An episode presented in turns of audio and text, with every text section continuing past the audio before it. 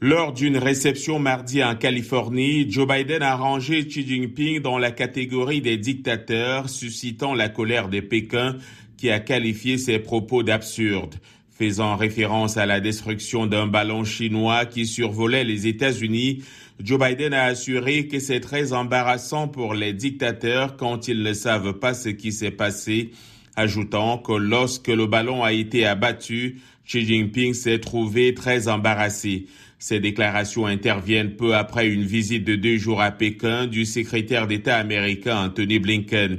Sa rencontre avec Xi Jinping a été saluée par les deux pays après des mois de tensions. Pour sa part, la Russie a rayé les contradictions dans la politique étrangère des États-Unis. Selon Dimitri Peskov, porte-parole du Kremlin, les responsables américains envoient des signaux très contradictoires, ce qui représente un facteur imprévisible.